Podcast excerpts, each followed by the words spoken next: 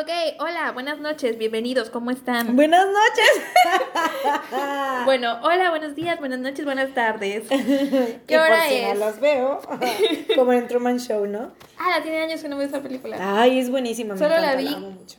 O sea, la vi varias veces, pero de chiquita y me acuerdo que me traumatizó mucho. No, no voy a decir. Creías qué que tu vida estaba. No, no, no, pero como- me acuerdo que lloré mucho. Recuerdo una escena donde él va nadando y llega y toca la pared y se da cuenta que no continuaba el mundo. Esa parte de la película me traumatizó y lloré mucho. Eh, pero me nunca la he vuelto a ver. Es de mis películas favoritas de la vida. ¿A poco? Pero siento que es muy drama. ¿Es muy drama? Bueno, hola, buenas noches, bienvenidos. Bienvenidos a este su podcast. No salgas de casa. ¿Cómo estás, Mariana? Bien, ¿y tú? También ¿Cuánto bien. tiempo sin vernos? Ya sé. ¿Qué has hecho? Nada, no, no me ha dado tiempo de hacer gran cosa. Eh, Ujú. Y ya. ¿Y tú qué has hecho? No mucho. Ok, amigos, sigue Seguimos. siendo 2 de enero Ajá. 2020. Ahora son las 8 pm. Pero ya vamos a grabar el último episodio de hoy. Mañana nos vamos a chutar otros cuatro. Pues sorpresivamente siento que tenemos la misma energía, entre comillas, más o menos. Sí. No, no ha decaído tanto. Yo pensé que iba a decaer. Siento que decayó un poco después de que comimos. Ahí yo sí me sentí un poco decaída, la verdad, pero ya me recuperé.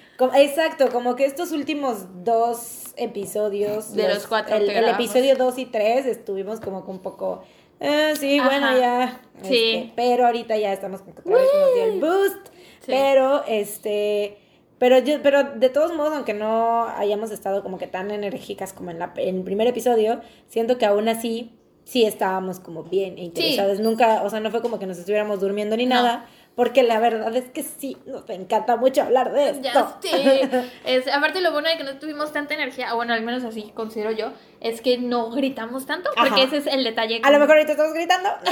El detalle de Mariana y mío, y de la gente de Veracruz en Que general. hablamos muy fuerte. Gritamos mucho. Hablamos muy fuerte, Pachi. Entonces, a veces puede ser molesto.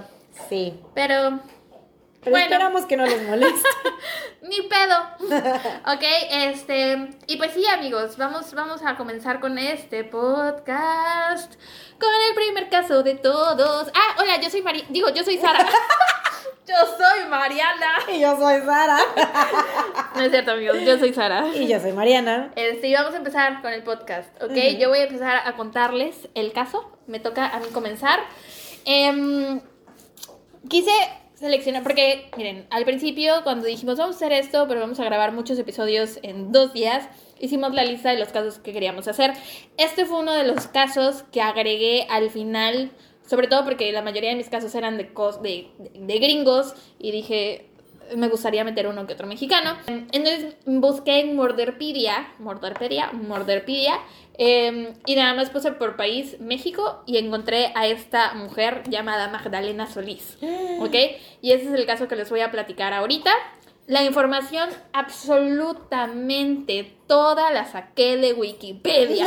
O bueno, no es cierto, sí encontré otras páginas. Eh, operacionmarte.mx y códigoespagueti.com. De ahí saqué de ahí saqué la información, pero prácticamente todo lo que les voy a leer proviene de Wikipedia con un poquito mezclado con las otras dos fuentes, ¿ok? Este, ok, vamos a comenzar, déjenme tomar agua. Ya amigos, es que llevamos cuatro horas hablando sin parar. No, de hecho empezamos a grabar desde las 2 de la tarde. Llevamos seis horas. Dos de la tarde exactamente, sí. Llevamos seis horas aquí. Yay. Yay. ok, entonces sí, les voy a empezar a platicar de Magdalena Solís. Eh, ella nació en Tamaulipas, México. Eh, posiblemente nació en 1930, posiblemente nació en 1940. Nadie lo sabe, es un gran misterio y tampoco hay una fecha de cuándo haya muerto. Este, no hay información al respecto, entonces pues se los quedo a deber. Eh, pero bueno, Magdalena Solís fue una asesina en serie y líder sectaria mexicana, conocida como la gran sacerdotisa de la sangre. A mí todo lo que tenga que ver con cultos, sectas, me mama. O sea, asesinatos y cultos, sectas, y son las dos cosas juntas, que casi siempre son las dos cosas juntas. Ufas. Le conocían como la gran sacerdotisa de la sangre. Em, fue responsable de por lo menos ocho asesinatos. Según algunas fuentes, su número real de víctimas asciende a 15. Cometidos en la pequeña comunidad de Yerbabuena, cerca de la ciudad de Monterrey, en el estado de Nuevo León. Mm. Es uno de los pocos casos documentados de asesinas en serie femeninas que tuvieron una clara, clara motivación sexual. Era una asesina organizada, visionaria, sedentaria, depredadora sexual y que mataba en grupo. Wow. Wow. Ahora te voy a dar su eh, un poco de su historia, su background. Magdalena provenía de una familia de escasos recursos y muy probablemente disfuncional, como la mayoría de los asesinos en serie. Ujú. Eh, aparentemente comenzó a ejercer el oficio de la prostitución a temprana edad, eh, junto con su hermano Eleazar Solís, él era su proxeneta. Eh, y más adelante se unió a la secta de Santos y Cayetano Hernández, pero eso más adelante. Ujú. Fue a finales de 1962 y principios de 1963 cuando los hermanos Santos y Cayetano Hernández, un par de delincuentes de poca monta, idearon una estafa que ellos creyeron que era brillante y sería la solución a todos sus problemas monetarios. Llegaron al pequeño pueblo de Yerbabuena, una comunidad que tenía más o menos 50 habitantes, o sea, Ah, O sea, un pueblito, huevito, sí. nada. una sea, escuela, sí, un salón de clases. un salón de clases en México. Sí. Eh, era una comunidad marginada al norte de México. Todos ellos estaban en pobreza extrema y la mayoría era analfabeta. Y se autoproclamaron, bueno, los hermanos Santos y Cayetano Hernández se autoproclamaron profetas y sumos sacerdotes de los poderosos y, y exiliados dioses incas. Les dijeron que los dioses incas, a cambio de adoración y tributos, les otorgarían tesoros escondidos en las cuevas de las montañas aledañas al poblado, lugar donde también realizaban sus ritos, y que pronto vendrían a reclamar la potestad sobre su antiguo reino y castigarían a los incrédulos. Los incas nunca estuvieron en México, nunca se establecieron en México.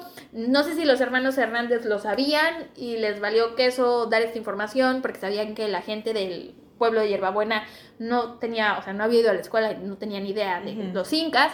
Eh, o si ellos tampoco sabían, quién sabe. Pero sí lograron convencer a todos los habitantes de Yerbabuena, quienes presos de la ignorancia y la miseria cayeron en tal absurdo. Así, los Hernández fundaron una secta, donde exigían adeptos tributos económicos y sexuales, tanto a mujeres como a hombres, organizaban orgías durante las cuales usaban narcóticos. Mm. Los Hernández pasaron de ser unos simples ladronzuelos a estafadores y esclavistas sexuales. El culto permaneció así funcionando sin problema durante un tiempo, después del cual los creyentes comenzaron a impacientarse al no ver cumplirse las promesas. Entonces, los hermanos Hernández eh, idearon un plan, dijeron, pues vámonos a Monterrey a buscar a una mujer que quiera formar parte de nuestra farsa. Eh, buscaron prostitutas y encontraron a Magdalena y a su hermano, quienes accedieron a participar en su extraña secta. Eh, durante un ritual presentaron, con ayuda de un truco de magia barato, a Magdalena Solís como la reencarnación de una diosa. Lo que nadie contaba es que a Magdalena ¿Cuál truco barato? eh, nada más le pusieron una cortina de humo. Pero pues imagínate la gente de la población. Sí, claro, pues es como los españoles cuando fueron a eh, los, Los espejos. Eh, o como en El Dorado, cuando llegan. ¿Sí viste El Dorado? La Yo no me de acuerdo, caricatura. sí, obviamente sí la vi. O sea, Tulio. obviamente, no nos ven, no nos están viendo, pero las dos, obviamente, al decir Tulio decimos El movimiento el del- movimiento del. ¿qué Es como bandol. Es un bandolón, ¿no? Ajá. Un bandolete. un Bandolete. Es como una. Es un bandolete, tío. Como un este. Una jaranita, ¿no? ajá. Es que bueno, nosotros es, en Veracruz, jarochos, jaranas. Jaranas Ajá. son como mini guitarras. Ukuleles. Ajá, ukulele, ¿no? parecidos. Bueno, un instrumento de cuerdas varias. Así, Las dos eso. hicimos ese movimiento. Este, el punto es que llegan Sí con Tulio, ¿no? Magdalena. Sí. Uno de porque no me acuerdo Tulio. se llama Bueno, otro. X, ajá. Eh, llegan con Magdalena a Yerbabuena y hacen ese truco de magia de una cortina de humo y la presentan como la reencarnación de una diosa. Obviamente todos se lo creen. Eh, la cuestión es que Magdalena también se lo creyó. Magdalena empezó a creer que ella también Creía, vivía en su fantasía. era una ella. reencarnación de una Mm. diosa. Pues es que. ay, ¿A quién no Pues le gustaría, lo güey? Yo creo que soy la reencarnación de una día. O sea, no me juzgue. Pero yo creo también eso. ¿Estoy mal? No soy quien para juzgar. Em, poco después de entrar a la secta, prácticamente Magdalena ya había tomado el mando. Para ese entonces, dos adeptos hartos de los abusos sexuales quisieron abandonar la secta. Los demás creyentes tenían mucho miedo de que, pues, si estos dos se salían, los dioses se iban a enojar con ellos. Entonces fueron a acusar a estas dos personas con los sumos sacerdotes. Estoy haciendo comillas, en el aire. Este. Entonces fueron a acusarlos y la cadena, la condena de Magdalena Solís fue, o sea, ella dijo que iba a ser pena de muerte. Entonces, em, los dos hombres, bueno, las dos personas que querían salirse de la secta, eh, fueron linchados por los demás miembros de la secta. Wow. Posterior a estos dos primeros asesinatos, como es característico de los asesinos en serie, sus crímenes evolucionaron y se tornaron más violentos. Aburrida de las simples orgías, comenzó a exigir sacrificios humanos. Ideó un ritual de sangre.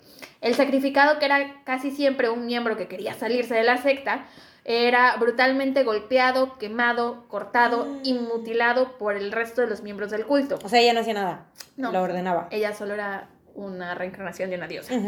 Eh, posteriormente se le practicaba una sangría. La víctima era desangrada hasta morir. Sangría. Pero es que Normalmente te encantaría eso, pero en este caso. Mm, mm, sí preparaban como una especie de sangría. Mezclaban la sangre de la persona con sangre de pollo peyote, marihuana. Y de pollo para que, o sea, como para que le diera sabor era como su como su, nor suiza. Su nor suiza. no tengo idea. What the fuck, este, y el brebaje era consumido por Magdalena o sus elegidos. Las visiones provocadas por la droga hicieron pensar a los miembros del grupo que realmente ese brebaje les daba poderes y terminaban adorando más a Magdalena. Y basándose. Pues es que la marihuana sí te da poder. y el pollote también. y el peyote más, pero bueno. Este, y basándose en elementos ahora sí de la mitología azteca. Se me seca la garganta, perdón. aseguraban que la sangre era el único alimento digno para los dioses. A través de ella preservaba su inmortalidad la diosa Magdalena, por lo que necesitaba beber sangre para mantenerse eternamente joven. Eh, Elizabeth Bathory. y supuestamente ella era la reencarnación de la reina, de la diosa azteca Coatlicue. Las carnicerías duraron seis semanas continuas del año 1963, periodo en el cual cuatro personas murieron de esta terrible forma. No hay datos claros sobre cómo empezaron los sacrificios de que o sea, es que les extraían el corazón a las víctimas mientras seguían vivas. Em, pero comenzaron. Muy, pues muy estilo nuestros antepasados. Claro. O sea, muy azteca. Muy prehispánico, sí, claro. Em, pero pues ya era 1963. Sí. ya no estaba tan chido. Ya no, sí, ya, ya no. Ya, no, este, era políticamente. Exacto. pero estos comenzaron para el segundo mes de que había llegado la suma sacerdotisa de la sangre a hierbabuena. Eh, se sabe que en un periodo de corto, digo, un periodo muy corto de tiempo, a seis personas les fue extraído el corazón en la cueva que servía como lugar de culto a la diosa y todos estaban conscientes al momento de la extracción. La última noche del mes de mayo de 1963, un joven de nombre Sebastián Guerrero, que vivía por la localidad, em, escuchó los ruidos, vio luces, yo qué sé, y se acercó a ver qué diablos pasaba. Y fue testigo de cómo los seguidores del culto bebían la sangre de una víctima eh, embriagados por un éxtasis religioso. En silencio observó la masacre que sufrió la pobre y desconocida víctima. Nunca dicen quiénes son las víctimas. Em, en estado de shock, el joven corrió 25 kilómetros hasta la estación de policía que quedaba. ¡Wow! ¡Forrest Gump! Que quedaba en Villagrán. Ahí denunció ante las autoridades el hecho, pronunciando repetidamente que se trataba de vampiros. ¿Te imaginas? es que me lo imaginé corriendo. ¡Ay! ¡Hay vampiros! ¡Vampiros! no mames. Bueno, eso dijo la policía. No le creyeron, obviamente. se burlaron de... Güey, pues es que ¿quién dice hay vampiros, güey? O sea, vas y dices, oigan, hay unos vatos están haciendo un ritual satánico, eso sí te lo creen, güey, están haciendo, están matando gente, o sea, no vas y dices, oye, hay un vampiro. El punto es que llega con los policías, les dice que hay vampiros, los policías ven que aparte el morrito estaba en estado de shock, pues aparte estaba diciendo que había vampiros, entonces nadie le creyó, solo una persona le creyó, un este, oficial llamado Luis Martínez, quien decidió acompañar al joven a su hogar. Bien por Luis. Pero antes de eso, se dirigieron a la localidad de Hierbabuena para que el muchacho le mostrara dónde había sido realizado el ritual, dónde estaban los vampiros. Y ninguno de los dos fue visto con vida otra vez. Eh, la policía consternada por las desapariciones de Guerrero y Martínez tomaron el caso en serio y se comenzó a hablar por primera vez de una secta satánica. El 31 de mayo de 1963, siento que siempre después de secta tiene que ir satánica. No, secta satánica. No conozco otro tipo. Em, el 31 de mayo de 1963, la policía, en conjunto con el ejército, desplegaron un operativo en Hierbabuena. O sea que imagínate, Hierbabuena era de este tamaño, o sea, era del tamaño de una cucharita. Pero no fue una redada fácil porque los miembros del culto se habían atrincherado y estaban armados. Se desató el fuego, el fuego cruzado en el que murió la mayoría de los miembros del culto, incluido Santos Hernández. Cayetano era uno de los hermanos. Murió uno en el fuego cruzado y el otro había sobrevivido. O sea, no murió por las balas, pero fue asesinado por un miembro de la secta que intentaba que la gracia de uno de los sacerdotes de la diosa le protegiera de las balas de la policía y le sacó el corazón. O sea, dijo. Mm. O sea, fue como de. Te vas al Valhalla, hermano. Pero bueno, por lo menos si te das cuenta es como justicia poética. Claro, porque murió, por sus propias pendejadas. Ajá. Por las mentiras que inventó. Pero bueno. Eh, y murió muy parecido a las personas que murieron antes. Justicia eh, poética. Magdalena y Eleazar, o sea, los hermanos del principio, el hermano de Magdalena y Magdalena, escaparon del tiroteo, pero fueron encontrados poco después ocultos en una granja, granja, sí, granja, cercana en posesión de una gran cantidad de marihuana y los cuerpos descuartizados del oficial Martínez y el niño Sebastián Guerrero. Mm. Después fueron hallados también los cuerpos descuartizados de las otras seis personas en las inmediaciones de las cuevas. Magdalena y Elíasar Solís fueron condenados a 50 años de prisión por tan solo dos homicidios, homicidios, perdón, los de Guerrero y Martínez, que fueron el oficial y el muchachito que los había visto. No se les pudo comprobar su participación en los otros seis, seis asesinatos porque todos los miembros del culto que habían sobrevivido se negaron a declarar en su contra. Se sabe muy poco sobre la vida de Magdalena Solís en prisión, nunca dio una declaración o alguna entrevista, hasta la fecha, su vida anterior y posterior a los acontecimientos de Yerbabuena continúan siendo un misterio, lo que la vuelve una figura más enigmática aún. Muchos de, los, miembros de la secta murieron abatidos en el tiroteo con la policía em, y los que fueron detenidos eh, fueron condenados a 30 años de prisión por los cargos de las seis personas que habían matado, por homicidio en grupo o pandilla o linchamiento. Aparte, este... Ah, bueno, y su condición de analfabetismo y pauperismo, o sea, que eran muy pobres, suena muy feo ese término, eh, sirvieron de atenuantes, o sea, si no les hubieran dado una pena mucho más grande.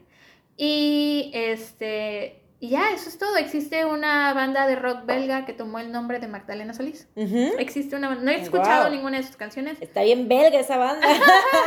Seguro. Pero sí, hay una banda que se llama Magdalena Solís. Y esa es la historia de la gran sacerdotisa de la sangre. Una de las pocas asesinas en serie mexicanas. Wow.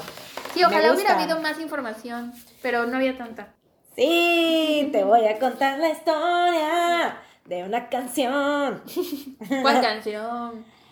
Se llama. Mm, ¿Viste alguna vez la vida es una canción? No tiene nada que ver. No. Mm. ah, o sea, sí, pero no, no soy ese tipo de persona. ok. no es cierto, no es cierto, no te juzgo.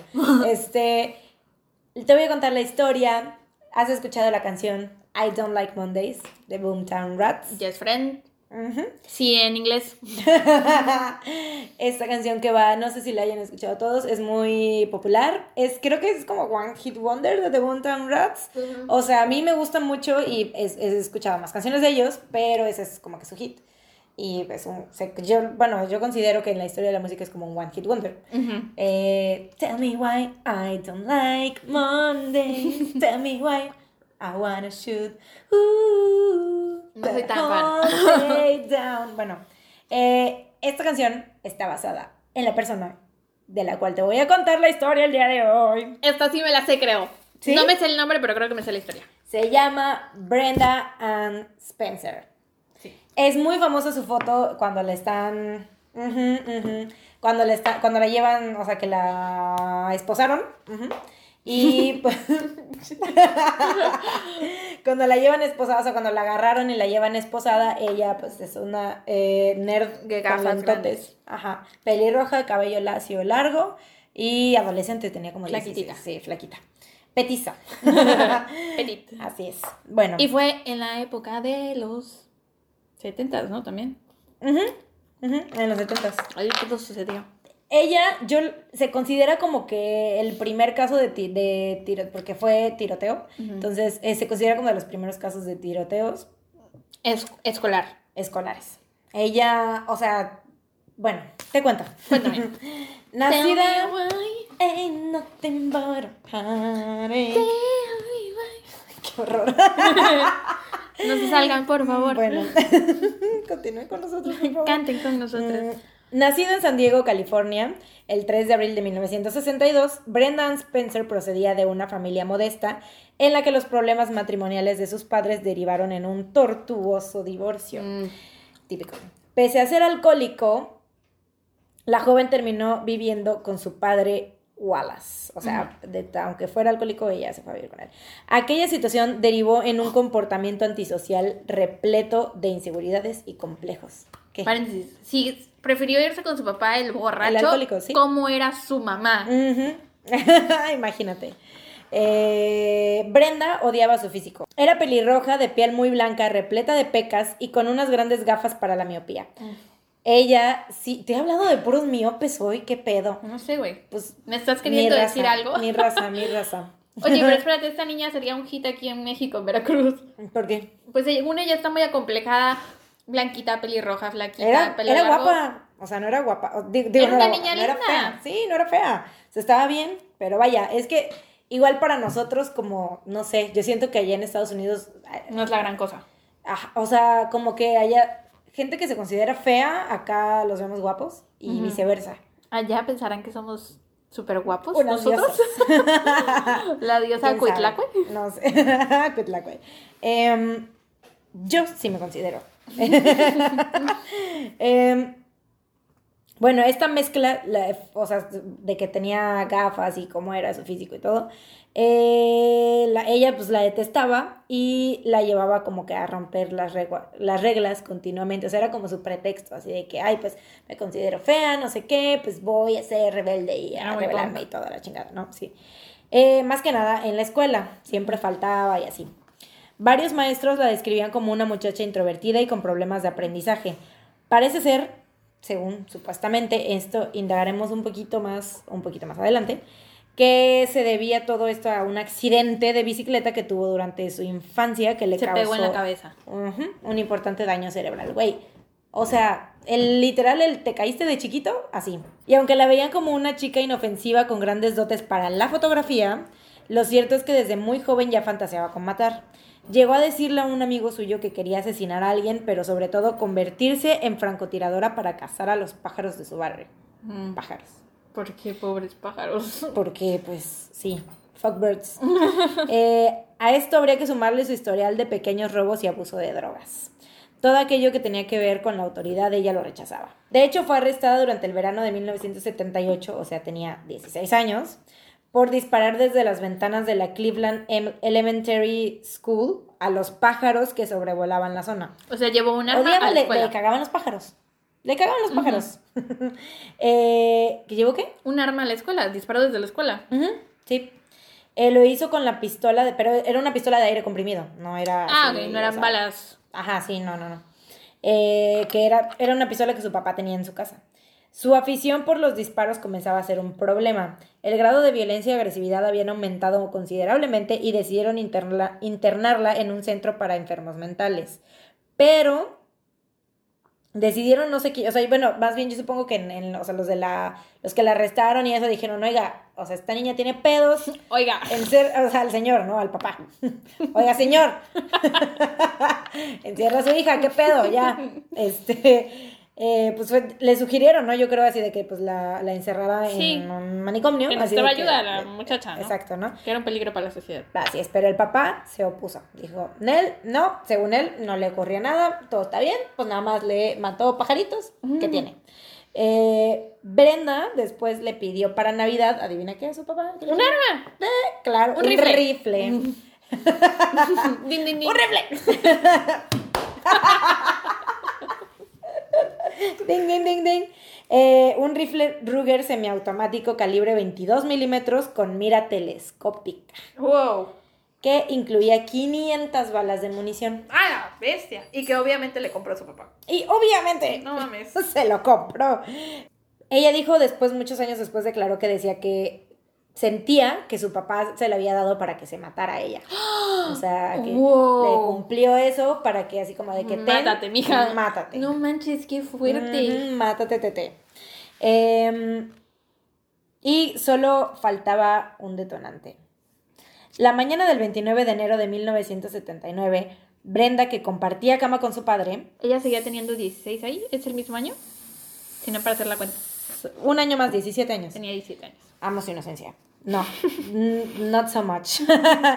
Compartía cama con su padre, se despertó aburrida. Puso algo de música. Lo cual está muy extraño. Está súper extraño. De 17, años que sigas durmiendo con tu papá. Bueno. Y aparte, y todas las noches. Porque una cosa es que un día te quedes dormida con tu papá y así. Pues igual no tenía mucho dinero y nada más tenía una cama. Bueno, puede ser, pero creo que sí está raro, ¿no? Sí está rarito. Bueno, eh, se despertó aburrida, puso algo de música y comenzó a dar vueltas por el cuarto. En un momento determinado se asomó por la ventana y vio a los niños, entre comillas, dijo, como patos que andaban por una charca y como un rebaño de vacas. Eran alumnos de Cleveland Elementary School que esperaban a que el director los dejara entrar al edificio. En ese instante el adolescente agarró su rifle semiautomático y sin decir una palabra comenzó a dispararles desde la ventana de su salón. En las últimas semanas había perfeccionado su puntería y los primeros proyectiles dieron en el blanco. Aquellas detonaciones iniciales tomaron por sorpresa a Burton Rack, director del colegio, que falleció al proteger a uno de los alumnos de las balas. Mm. Chris Stanley, de nueve años, acababa de salvarse de una muerte segura. Después cayó el vigilante del centro que corrió para poner a salvo al resto de los alumnos que se encontraban en la puerta. Mike Zucker falleció víctima de los disparos también. Otro niño. Los gritos se confundían con cada balazo, también con las carcajadas de Brenda que seguía descargando su rifle. Disfrutaba hiriendo a los menores que trataban de escapar. Un total de ocho terminaron gravemente heridos por los impactos. El número no aumentó gracias a la rápida reacción de un policía que llegó al lugar de los hechos y colocó un camión de basura en la puerta principal del colegio para bloquearla. Aquello impidió que el adolescente continuara disparando. Sin embargo, hasta ese instante ya había disparado 36 proyectiles. Y le quedaban un chingo. Sí, pues tenía 500. Tenía para matar un chingo de gente. Durante las siguientes seis horas, el perímetro fue acordonado por la policía y un equipo de élite SWAT. Desalojó el recinto y los alrededores y rodeó la casa de Brenda. Además, un grupo de negociadores comenzó a dialogar con, la, con esta morra y sabían que, podían, que podía estar armada hasta los dientes y necesitaban que se rindiera antes de que continuara disparando. Entonces la fueron persuadiendo y lo lograron. Adivina cómo. ¿Cómo, la ¿Cómo crees que la hayan convencido de salir? ¿Qué crees que le ofrecieron o que le dieron? Adivina. Adivina. Adivina, adivinador. No tengo la más mínima. Una hamburguesa de Burger King, güey. A la verga, güey. o sea, ¿qué pedo? ¿Qué pedo? Ni siquiera de Carl's ¿Qué pedo? de Burger King, güey. De Burger King. Bueno. neta, neta me da mucha risa, güey. Como de, vas, sal o te, te damos, güey, ¿qué, ¿qué, más le pudieron haber ofrecido? Y como de, escucha, una hamburguesa, te vamos a dar una hamburguesa de Burger King. Ah, no, ah, pues me rindo, está bien. Güey, ¿qué pedo? Bueno, eh, esa fue la promesa que le hicieron. Cuando entraron en el domicilio para arrestarla, se encontraron con una adolescente agotada, hambrienta, claramente hambrienta. Necesitaba su hamburguesa. y con varios centenares de cartuchos de munición en su poder. A su verga. Sí. Al salir esposada entre varios agentes, decenas de periodistas que cubrían la masacre preguntaron a, la, a Brenda por el motivo que le llevó a perpetrar la masacre y ella se encogió de hombros y aquí está tu motivo. Soltó una afirmación que dejó helados a todos. No me gustan los lunes. Tell Ah. me why I don't like Mondays. Cuando te referías al Ah, detonante, yo pensé que me ibas a decir algo en ese momento, de que algo pasó ahí. No. Ya, ya, ya. Su detonante era que no le gustaban Ya. los lunes. Mm, tell me why I don't like Mondays. Tell me why. Bueno, em, dijo, no me gustan los lunes, son muy aburridos, solo lo hice para animarme el día. ¡Woohoo! Y continuó, no tengo ninguna razón más, solo fue por divertirme. Me gustan el rojo y el azul de las chamarras de los alumnos, las chamarras que traían de uniforme. Vi a los niños como patos que andaban por una charca. O sea, claramente no le gustan los pájaros, los patos, los Ni ningún- los niños. Ninguna ave, ni los niños. Eh, y un... Así que eran los blancos, eran blancos fáciles para mí. Fue muy divertido ver a los niños fusilados. Mm, loca.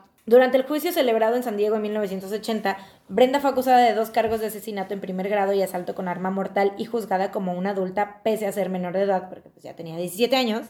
Eh, la joven aseguró haber consumido drogas y alcohol antes de la masacre y señaló a la fiscalía como responsable de una conspiración para falsificar pruebas en su contra. O sea, güey, Sí. la agarraron, o sea, te agarran en el pinche, o sea, literalmente con el, Con el rifle. rifle y un chingo de municiones. No tienen pruebas. ¿Cómo se atreve aparte, o sea, a decir que fue una conspiración cuando aceptó una pinche hamburguesa de Burger King a, a cargo de, a- o sea, a cambio Sí, de sí. entregarse, güey? ¿Qué pedo?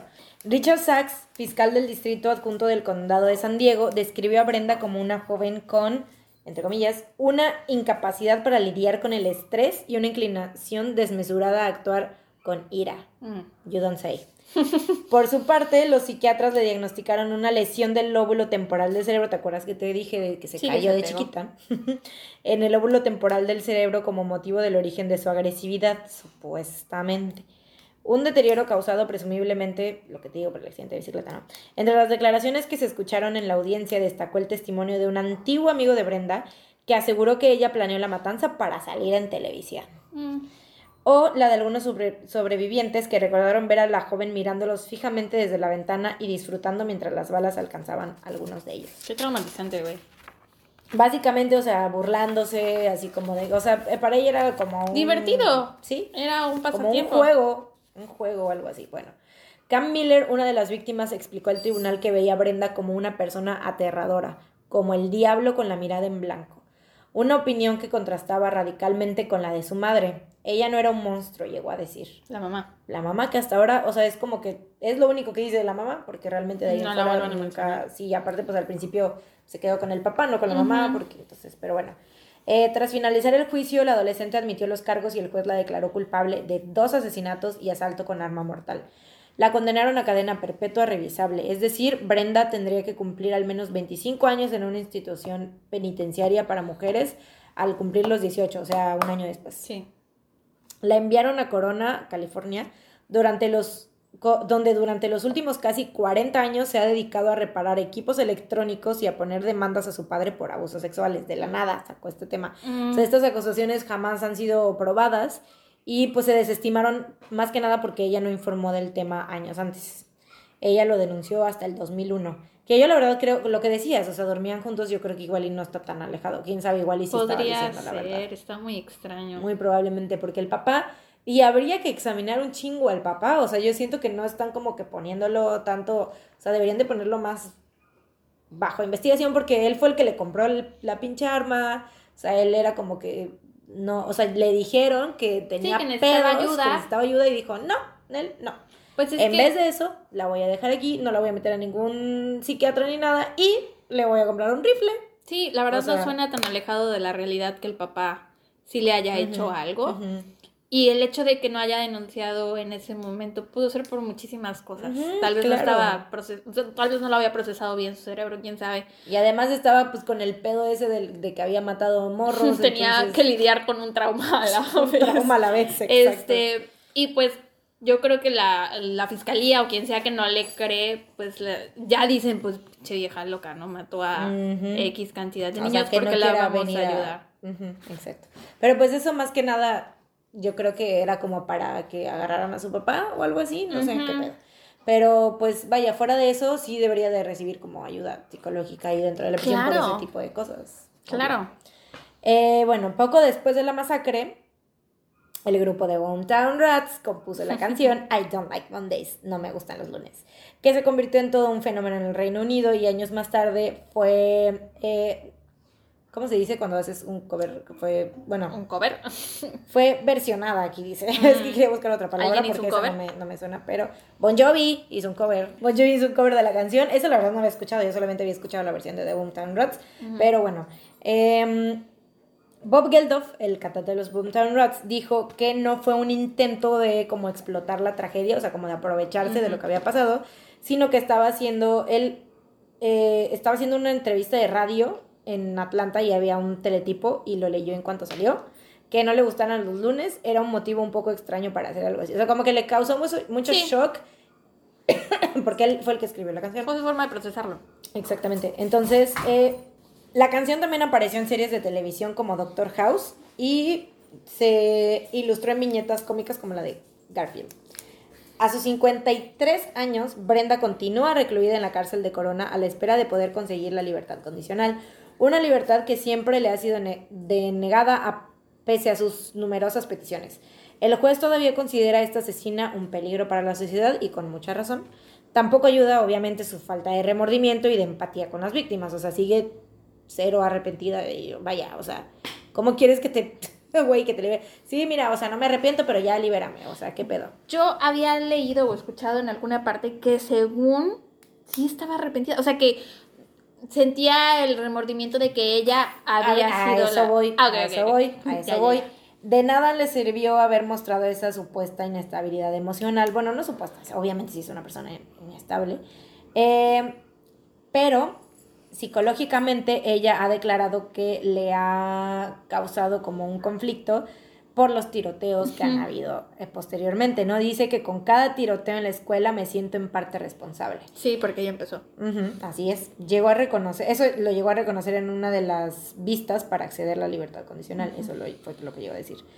Tenía opciones de conseguirla este 2019, pero por el momento los tribunales siguen impugnándosela. Chanfle.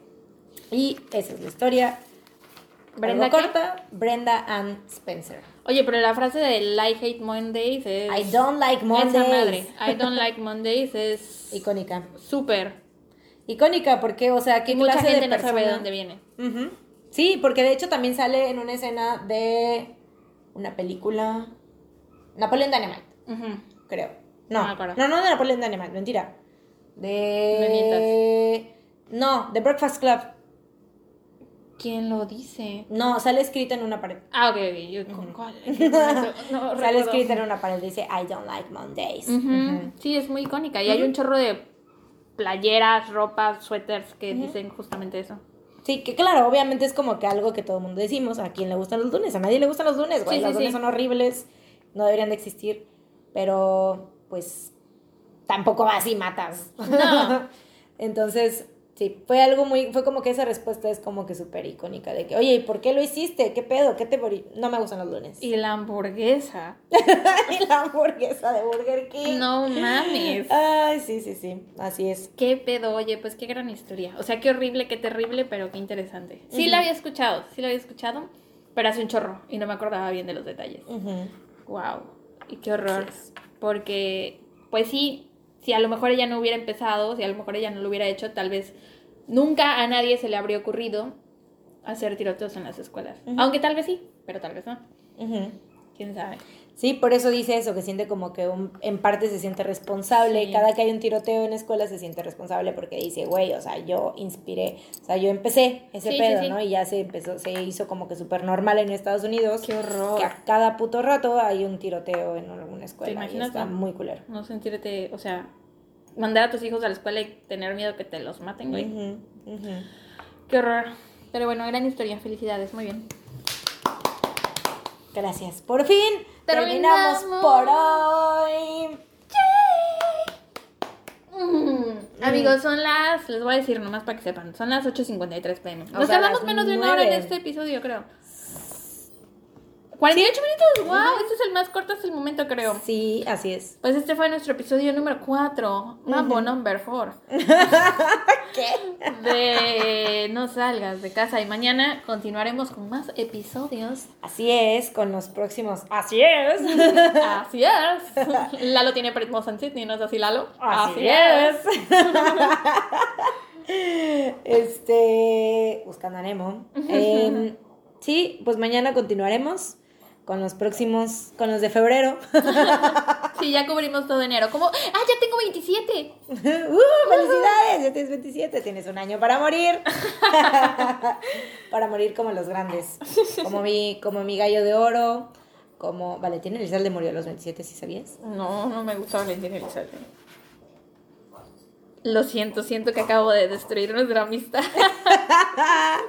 me voy.